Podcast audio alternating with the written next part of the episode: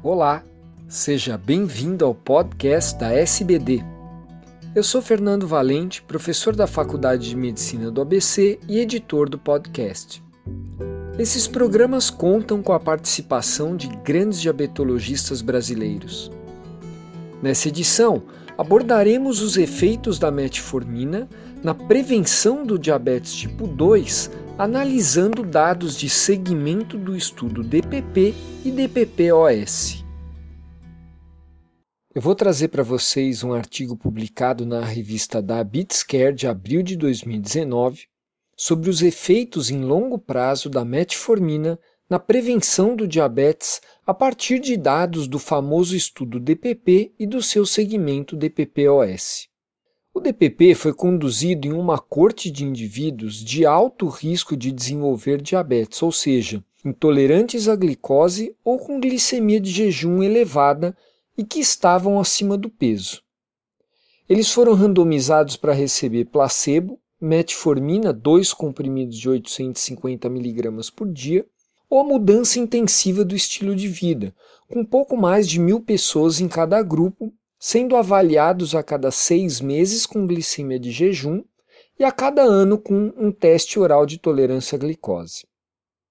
Após cerca de três anos de seguimento, a incidência de diabetes foi de 11 casos por 100 pessoas ano no grupo placebo, 7,8 no grupo metformina e 4,8 no grupo de mudança intensiva do estilo de vida. Ou seja, comparado ao placebo, o número de casos de diabetes foi 58% menor no grupo que recebeu a terapia intensiva de estilo de vida e 31% menor nos que receberam metformina. Para prevenir um caso de diabetes, 6,9 pessoas precisariam seguir o programa de mudança de estilo de vida e 13,9 pessoas teriam que receber metformina. A metformina foi particularmente benéfica para indivíduos com glicemia de jejum maior, ou seja, entre 110 e 125, para aqueles com IMC maior ou igual a 35, idade menor que 60 anos ou com antecedente de diabetes gestacional. Após o término do DPP, a mudança de estilo de vida foi oferecida a todos os pacientes, o placebo foi descontinuado e aqueles que recebiam metformina continuaram recebendo, agora de maneira não cega.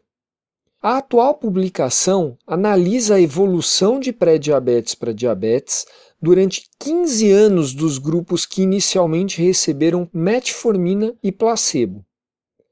Durante esse período, a metformina reduziu a incidência de diabetes em relação ao grupo que recebeu inicialmente placebo em 17% quando o critério diagnóstico foi a glicemia de jejum e em 36% quando foi a hemoglobina glicada. O grupo de maior glicemia de jejum de base continuou se beneficiando mais dos efeitos da metformina quando comparado ao com glicemia de jejum abaixo de 110. Em relação à idade e ao IMC, considerando-se a glicemia de jejum como critério diagnóstico de diabetes, a metformina diminuiu a incidência de diabetes apenas nos indivíduos com menos de 60 anos e naqueles com IMC maior ou igual a 35, do mesmo modo que o segmento de 3 anos. Nessa análise estendida, no entanto, quando o critério utilizado para o diagnóstico foi a hemoglobina glicada, houve benefício com a metformina independentemente da idade e do IMC. Individualmente, o grupo que mais se beneficiou do uso da metformina foi o de mulheres com antecedente prévio de diabetes gestacional, com 41% menos casos versus o placebo, enquanto que em mulheres com gestações sem diabetes, essa redução foi de apenas 6% e não significativa. Em outras palavras, no grupo que teve diabetes gestacional, a metformina reduziu 4,57 casos de diabetes por 100 pessoas ano, versus 0,38 casos a menos no grupo sem diabetes gestacional. Quando a hemoglobina glicada foi usada como critério, a metformina foi mais efetiva em pessoas com glicada entre 6 e 6,4%, com redução de quase 4 casos por 100 pessoas ano, enquanto que no grupo com hemoglobina glicada abaixo de 6%, a diminuição foi de 1 caso por 100 pessoas ano. O grupo de pré-diabetes que combinava antecedente de diabetes gestacional e glicemia de jejum entre 110 e 125 foi o de maior benefício com metformina, que reduziu em 10 casos por 100 pessoas ano, versus 0,15 nas que combinavam ausência de diabetes gestacional e glicemia de jejum abaixo de 110. No DPP e DPPOS, a maioria dos diagnósticos de diabetes foi feito através do teste oral de tolerância à glicose, que reflete mais a disposição de glicose nos tecidos sensíveis à insulina como o músculo, enquanto que a glicemia de jejum reflete uma produção hepática de glicose aumentada. Na época da primeira publicação, a hemoglobina glicada, que é influenciada enormemente pela glicemia de jejum, não era usada como critério diagnóstico.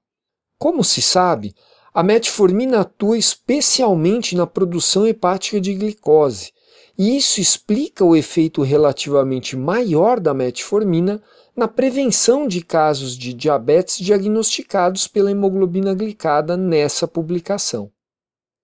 Vale lembrar que o critério de elegibilidade para o estudo era baseado na glicemia, enquanto que os dados em relação à glicada vieram a partir de uma análise pós-hoc. Por outro lado, é preciso lembrar que em muitos países o teste oral de tolerância à glicose não é pedido rotineiramente e hemoglobina glicada pode ter maior relevância clínica.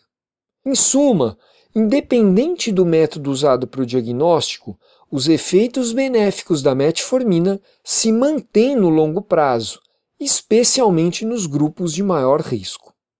Um abraço e até a próxima!